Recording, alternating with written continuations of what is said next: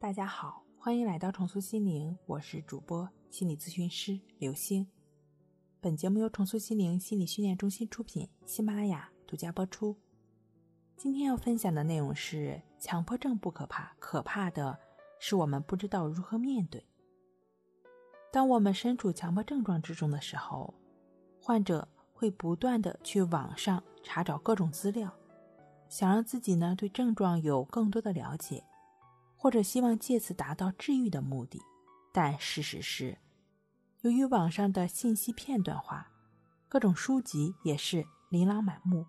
由于患者自身对心理学的相关内容缺少鉴别能力，往往是看得越多，自己越恐慌，症状表现越严重。这种情况在我接触的患者中大为普遍。比如说森田疗法的“顺其自然，无为而为”。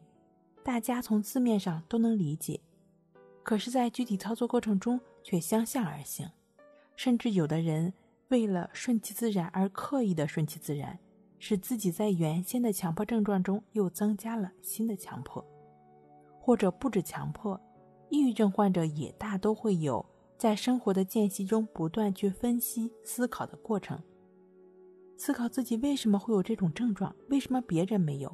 这种症状的原因是什么？是不是跟小时候有关？是不是跟家庭有关？是不是以后会越来越严重？等等。这就像我们在走路的过程中被一个石子绊倒了，于是我们怀着恐惧和紧张的心情，在原地停下来思索：这是一块什么石头？是谁放在这儿的？为什么会在这儿？我当时怎么没看见？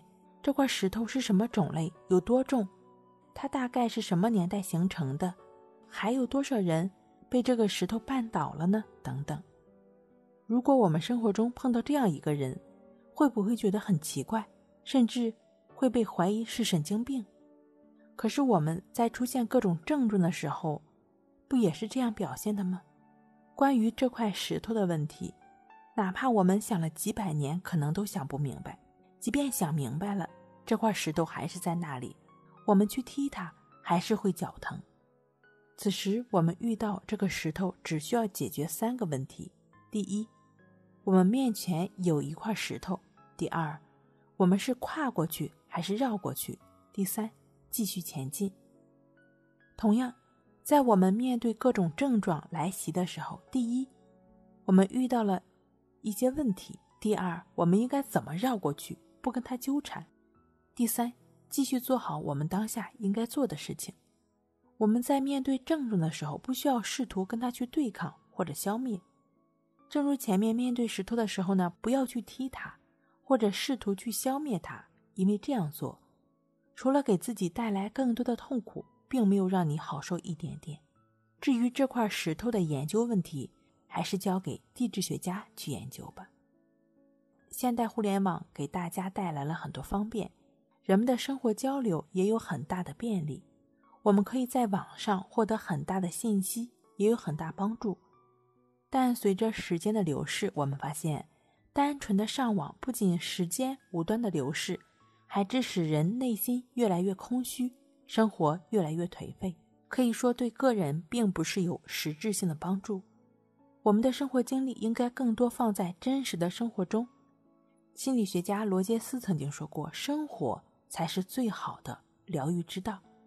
与其花那么多时间纠结在症状的思考上，还不如在现实生活中努力工作，多挣点钱，和家人朋友一起吃吃饭、逛逛街，哪怕只是一个人安安静静的发呆，也是对时间的有效利用。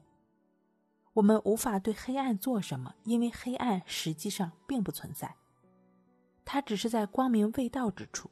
我们只能对光下手，只需要将光明引进，黑暗就不复存在了。